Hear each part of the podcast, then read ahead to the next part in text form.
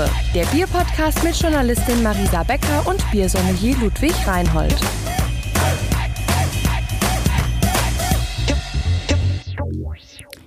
Hallo. Schönen guten Tag. Ja, willkommen zurück zur Craftprobe. Heute mit Biergeschichte Teil 2. Beim letzten Richtig. Mal haben wir irgendwann festgestellt, dass wir uns ja so ein bisschen uns verquatscht haben. Ja, wir haben einfach viel zu viel geredet. Ja, So ist das manchmal bei geilen Themen, spannenden Sachen.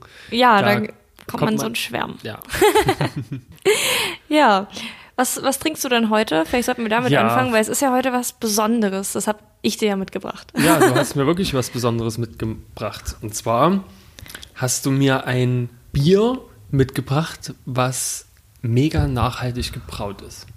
Ja, es heißt Knerzie. Ich habe mich mit dem Gründer Daniel Antes in Frankfurt getroffen und er war so freundlich und hat mir ein Bier für dich mitgegeben, weil ich Mega. ihm hiervon erzählt habe und er meinte so, hey, coole Sache und ähm, ja, das ist mega interessant, weil das ist Bier, wo quasi ein Drittel des Malzes durch altes Brot ersetzt wird.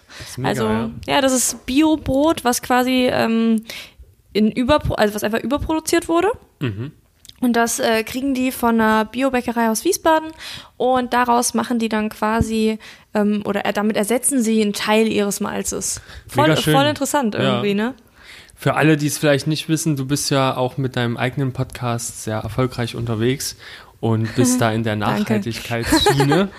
Ja, genau. Ähm, deswegen habe ich auch mit ihm über das Bier gesprochen. Mhm. Mega ich hätte auch nicht gedacht, dass ich in dem Rahmen mal so über Bier spreche.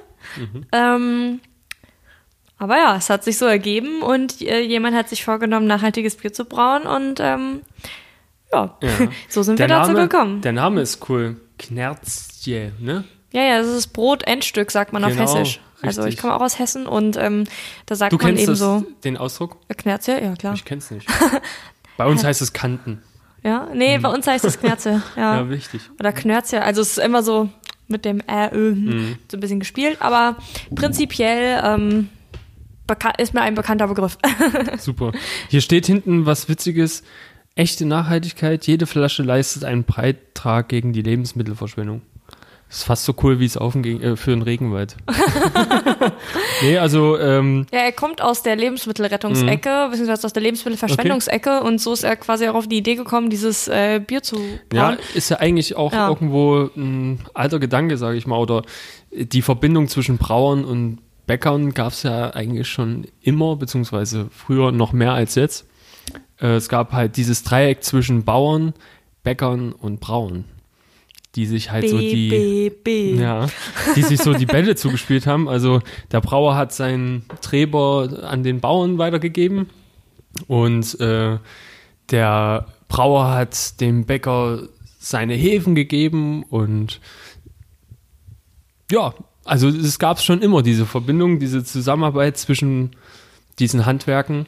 Ja, es gibt ja auch Und- dieses, dieses Gerücht oder diese Legende, ich weiß nicht, wie viel da dran ist, aber dass das erste Bier quasi entstanden ist, weil jemand Wasser über ein Brot gekippt hat, sozusagen. Was da ja irgendwie auch ganz gut reinpasst, so in diese Legende, ne? Also ist irgendwie, ja, ich, Nee, ich cool. finde super interessant. Er hat ist auch, auch gesagt, mega süffig, ja, macht echt äh, Spaß, das Bier zu trinken, also Top-Bier, macht echt Freude. Ähm, ich glaube, ich könnte, hätte ich jetzt die Möglichkeit, mehr Brot retten.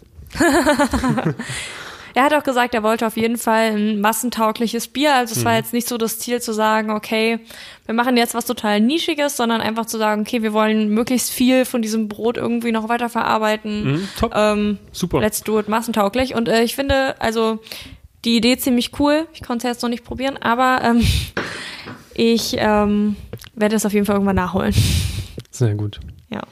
So, jetzt sind wir auch schon wieder tief in das Thema der, ähm, ja, dieses Bieres äh, eingetaucht. Das war ja schon wieder so ein bisschen historisch. Ne? Also wir könnten jetzt eigentlich direkt einsteigen. Das ist eigentlich eine gute Brücke, ne? ja, also, Wir hätten schon bei diesem Dreieck umswitchen müssen. ja, da hast du recht. Ähm, Wie kriegen wir, wie kriegen wir das jetzt hin? naja, Also- wo haben wir denn beim letzten Mal aufgehört? Wir waren kurz vor Antike. Genau. Wir also wir hatten die Ägypter besprochen, wir hatten wirklich die ganz krassen Anfänge der Biergeschichte besprochen, waren dann schon so in dem mitteleuropäischen Bereich oder ja, Gebiet, äh, so drei, drittes Jahrhundert vor Christi ungefähr so. Ähm, und ja, haben jetzt eigentlich so die Antike als nächsten großen geschichtlichen Schritt. Wenn man das, sich das so anhört, hört sich das an, als wären wir gar nicht weit gekommen, aber wir haben trotzdem ewig gelabert. Das ist der Wahnsinn. Okay, dann ziehen wir jetzt ein bisschen durch. Wir haben ja echt noch viel zu tun, bis wir dann heute ankommen. Auf jeden Fall. Ja, können wir machen. Wie war es denn in der Antike mit dem Bier? Hat es da auch so eine große Rolle gespielt wie in Ägypten? Ja, also Bier spielte schon immer eine große Rolle. Ne? Und ähm, in der Antike war es ja so, da gab es halt die Kelten, die Germanen und die Römer. Und die Germanen, die waren halt sehr bekannt für das Biertrinken und war halt eine Biertrinkernation quasi. Und ähm, der Witz ist aber, die Germanen haben kaum Sachen dokumentiert oder aufgeschrieben. Deswegen gibt es die meisten äh, Mitschriften von den Römern über die Germanen. Die haben die als Barbaren gesehen, ne? Genau, als Barbaren. Daran erinnere ich mich noch aus dem Lateinunterricht, Ja, dass die, die sind waren- nie gut weggekommen. nee, Echt die sind nie. nicht, nicht gut weggekommen. Aber das liegt halt auch an den Römern. Natürlich sind die Römer äh, Feinde gewesen von den Germanen und andersrum. Und nur die Römer haben über die Germanen geschrieben, nicht andersrum. Von daher ist es irgendwie klar, dass die Germanen dann schlecht wegkommen. Und ähm, was halt auch immer ein großes Thema war, wenn äh, die Römer über die Germanen geschrieben haben, dass sie halt Bier tranken und kein Wein. Ne? Das hat ja so die, die zwei ähm, Stämme quasi abgegrenzt auch voneinander. Die Also Bier hat Kriege ausgelöst, könnte man sagen. Sozusagen, ja. Unter anderem auf jeden Fall. Und ja, es waren halt unterschiedliche Kulturen. Und die einen waren feste Weintrinker, die anderen feste Biertrinker. Und es gibt zum Beispiel von einem römischen Schriftsteller ähm, einen Beweis dafür, ähm, dass halt wirklich diese Bierkultur sehr angesehen war. Denn er beschreibt ein Getränk, ähm, was ja aus Gerste oder Weizen hergestellt wird und ähnlich sei wie Wein. So, so wird es quasi beschrieben von dem Römer über die Germanen. Und da gibt es noch ganz, ganz viele andere Geschichten, ähm, wo halt das Bier äh, der Germanen wirklich mm, ja, in Verbindung gebracht wird. Und ist spannend.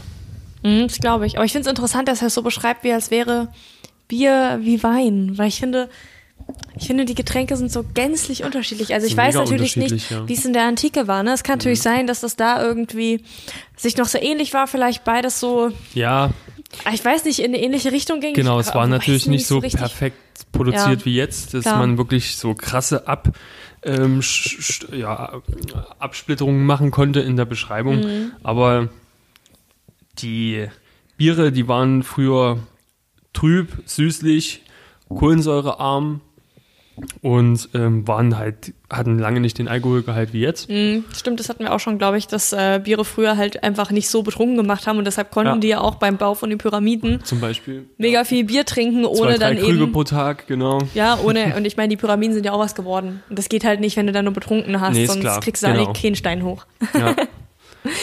Und genau, das macht es vielleicht auch so krass, dass es halt so ein bisschen eine Ähnlichkeit hat. vielleicht, vielleicht, ne? ja. ähm, weil die Weinproduktion wird demzufolge auch nicht so krass gewesen sein. Und am Ende waren sie, waren die beiden Produkte halt nicht lange haltbar. Und dann Hm. hat's, ist es vielleicht beides einfach gekippt.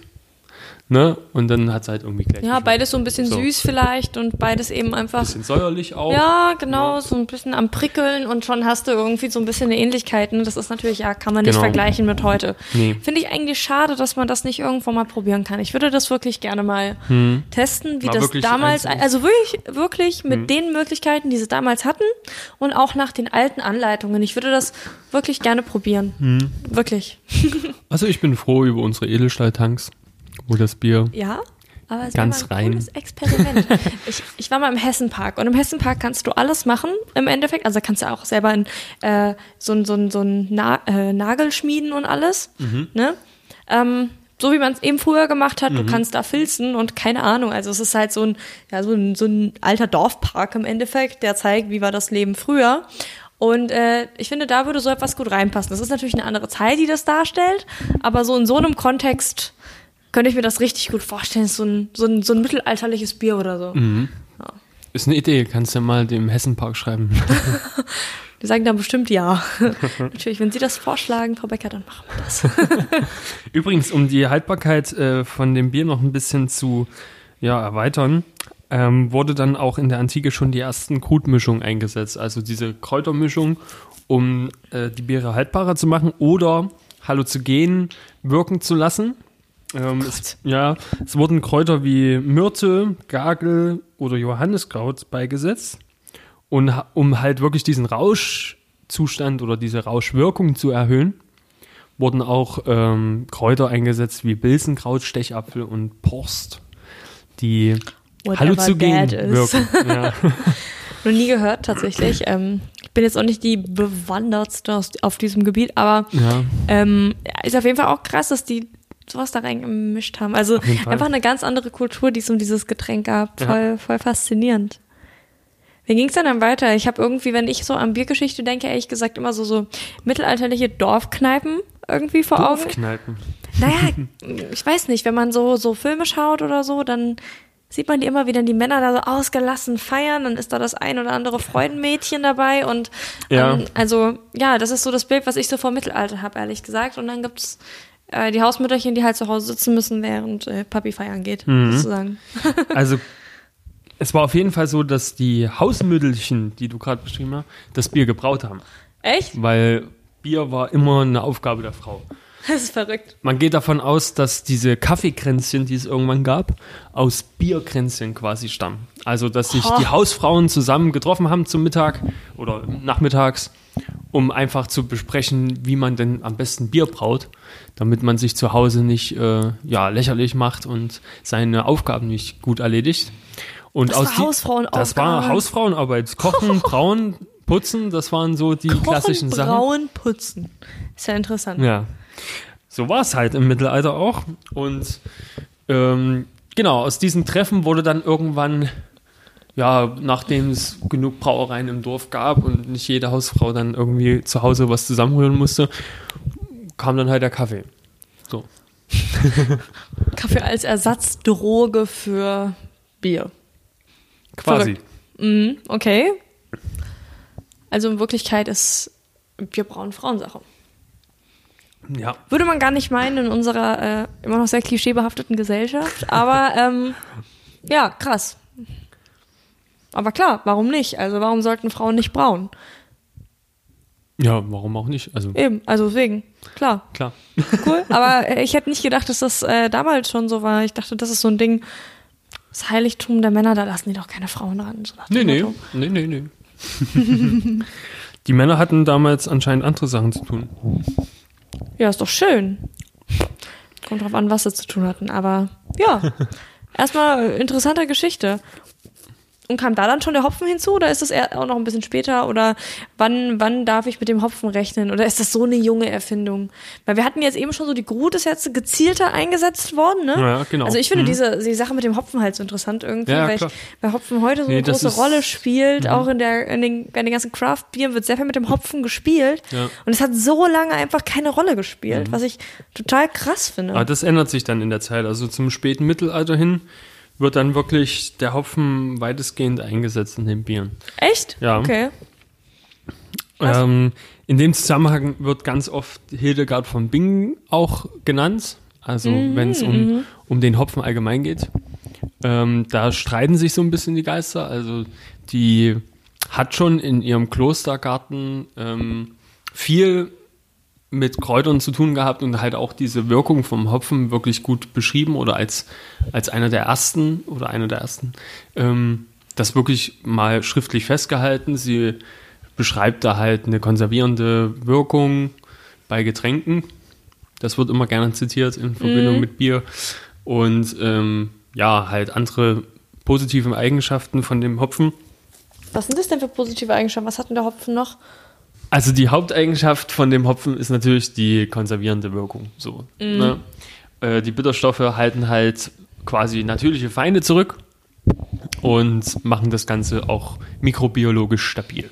Also gegen Bakterien und sowas. So, so wie so eine desinfizierende Wirkung eigentlich, nur Genau. halt innerhalb von einem Richtig. Lebensmittel, in genau. dem Fall das Getränk. Ist, genau. Ja. Natürlich hat es noch ganz viele andere Eigenschaften. Ich glaube, wir müssen auch mal eine Podcast-Folge über den Hopfen machen, weil der einfach nur ja, krass ist. ja, auf jeden Fall. Weil natürlich rundet der das Bier ab und macht wirklich viele, viele schöne Dinge in dem Getränk. Ist ja auch für uns heute im Endeffekt, also das, was auch den Biergeschmack ausmacht, ne? Also klar, es gibt, es gibt auch Also- sehr, es gibt auch sehr malzige Biere, die eben Genau, sehr malzig sind.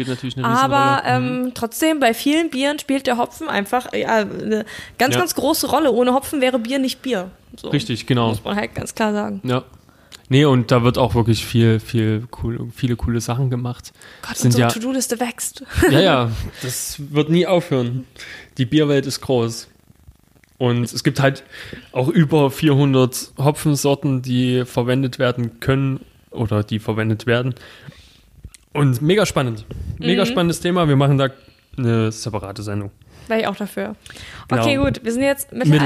Mittelalter, ja. Ende Mittelalter. Es wird jetzt erstmals Hopfen eingesetzt. Genau, richtig. Ähm, es werden auch Verbote gemacht, dass halt spezielle Krutbestandteile nicht mehr verwendet werden dürfen. Um, und also zum Beispiel Gagel oder so wird dann wirklich auch ähm, verboten.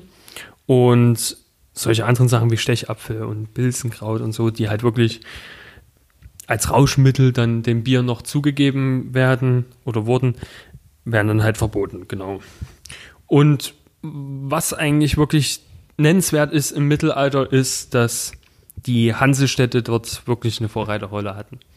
Also, Also Hamburg, Bremen oder. genau. Ja, zum Beispiel Hamburg hatte über 450 Brauereien zu einem Zeitpunkt, äh, so im 14. Jahrhundert. Das ist ganz schön viel, oder? Das ist mega viel, wenn man bedenkt, dass es noch lange keine Großstadt war wie heute.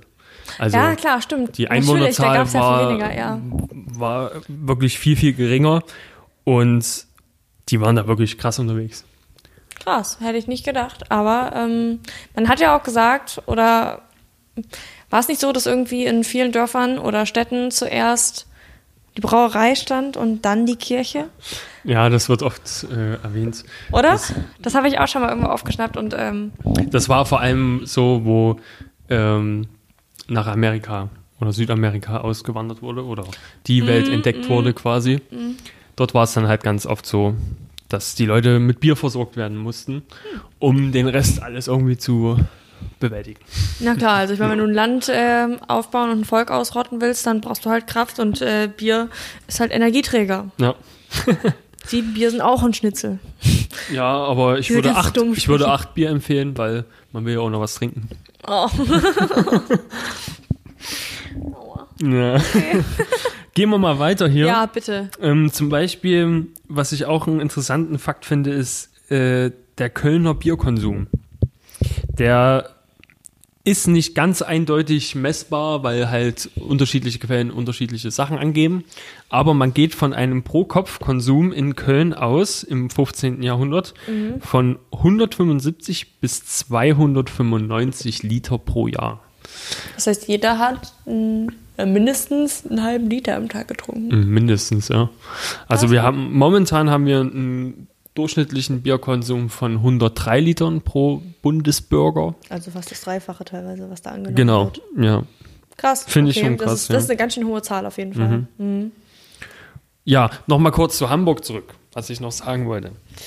Ähm, ich hoffe, es hören jetzt nicht so viele Bayern zu, aber zum Beispiel das Weizenbier kommt nicht aus Bayern, wie Nicht? viele denken. Nein, das kommt aus der Hansestadt.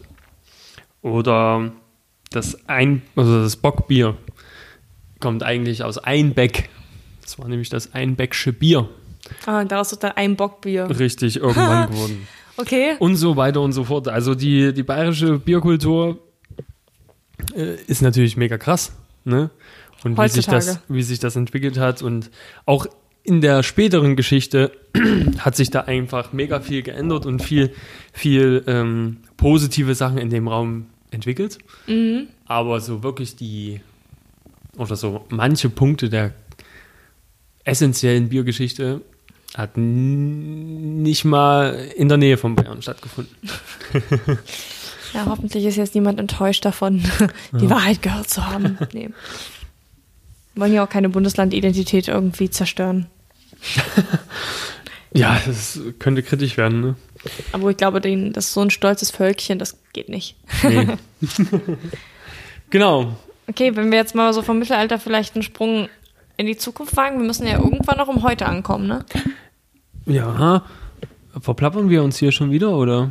Naja, tatsächlich sind wir schon gut vorangeschritten.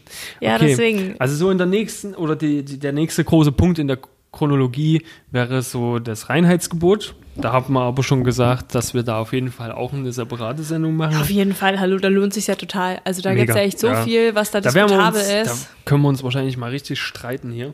Also zwischendrin wurde irgendwann das Reinheitsgebot, Genau. was wir heute noch äh, mehr oder minder so kennen, wie es damals war, eingeführt. Ich sagte ja. mehr oder minder. ich habe schon relativiert. Genau. Naja, wir, wir diskutieren das wann anders Alles mal klar, aus. alles klar, machen wir. Gut. Genau. Was vielleicht noch ganz witzig ist, ist so der Zusammenhang mit ähm, der deutschen Eisenbahn. Die erste Strecke war nämlich zwischen äh, Nürnberg und Fürth. Oh, mhm. Und das erste Transportgut der ersten Eisenbahn in Deutschland war ein Bier. Bier. Wenn du so fragst, ist es immer ein Bier. Dann ist die Antwort einfach, egal auf welche Frage, Bier. Ja. Besser gesagt zwei Fässer. Die wurden dann da mit drauf genommen und ja, waren bei diesem geschichtlichen Ereignis dabei. Ich finde es vor allem lustig, dass du irgendwie so zwei Fässer transportierst. Nimmst so eine Eisenbahn, ja, Mhm. transportierst was und dann transportierst du so zwei Fässer Bier, was irgendwie gar nichts ist im Gegensatz zu so einer riesigen Eisenbahn. Ne? Auf jeden Fall. Ja. Übrigens ist es eine Strecke von sechs Kilometern etwa, glaube ich. Achso, ja, also das Nürnberg Bier hat es auch weit geschafft.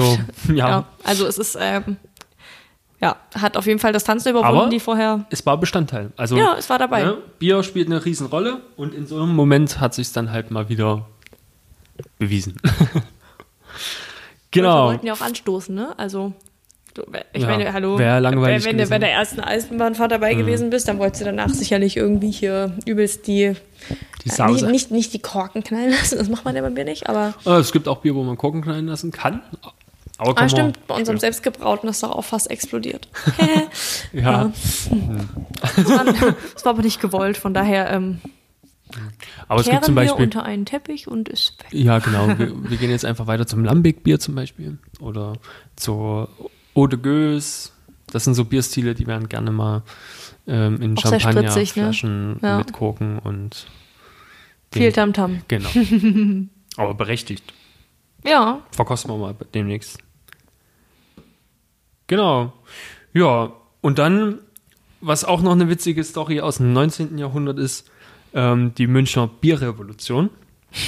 Die Münchner Bierrevolution. Davon habe ich tatsächlich noch nie gehört. Erzähl mal, was ist denn da passiert? Kurzform ist, dass ähm, der König Ludwig I., wenn ich mich nicht irre, Der, der Den- auch Neu, Neuschwanstein oder so?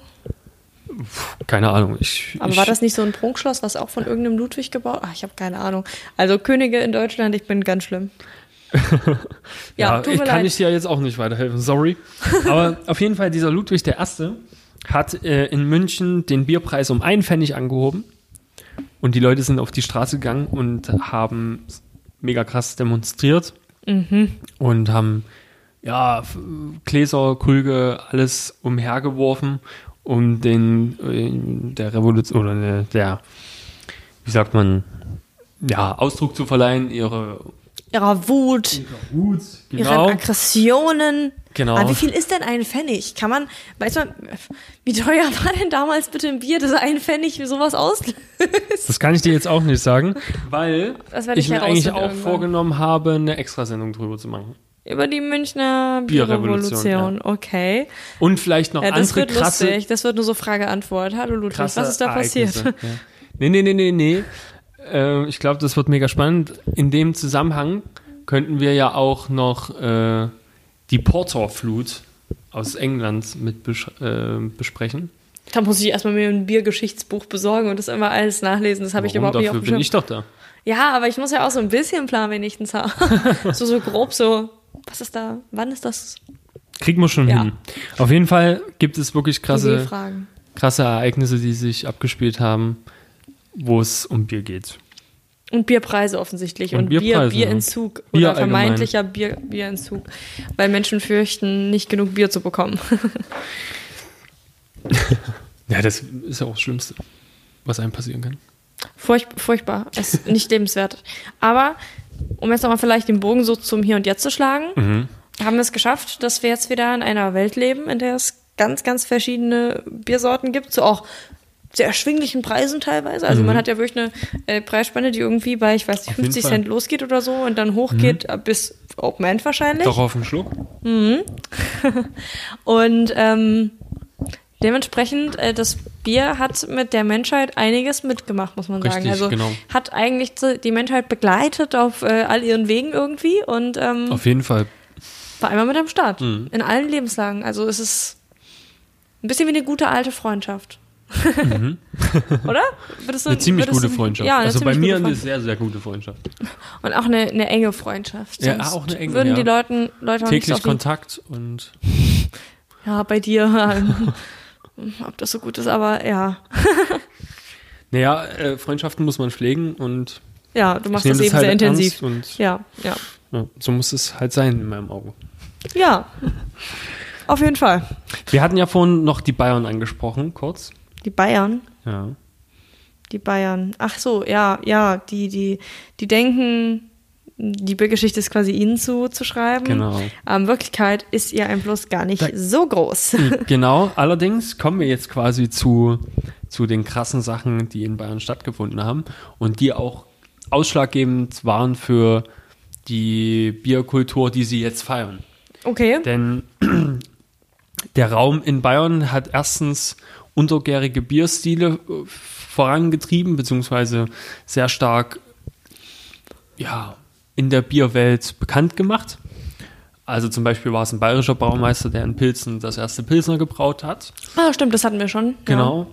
Ähm, oder auch die technologischen Mittel, die einfach das Bier bzw. die untergärigen Bierstile vorangetrieben oder vorantreiben konnten, wurden in Bayern ähm, erfunden. War das nicht so eine, so eine Art, nee, so eine, so eine Art riesen Kühlschrankfabrik? Also, Genau, die Kältemaschine genau, Kältemaschinen, das war das Karl Wort. von Linde. Ich dachte gerade so irgendwas, irgendwas. Das war Karl von Linde? Das war Karl von Linde, ja. Oh mein Gott, ich habe mich mein ganzes Leben gefragt, wer Karl von Linde ist, weil ich neben einer Straße, die so heißt halt, gewohnt habe. Krass, okay, Karl von Linde hat also Mhm. In- eine genau. Kältemaschine erfunden. Okay, krass, cool. Und das nur, weil eine Brauerei danach gefragt hat.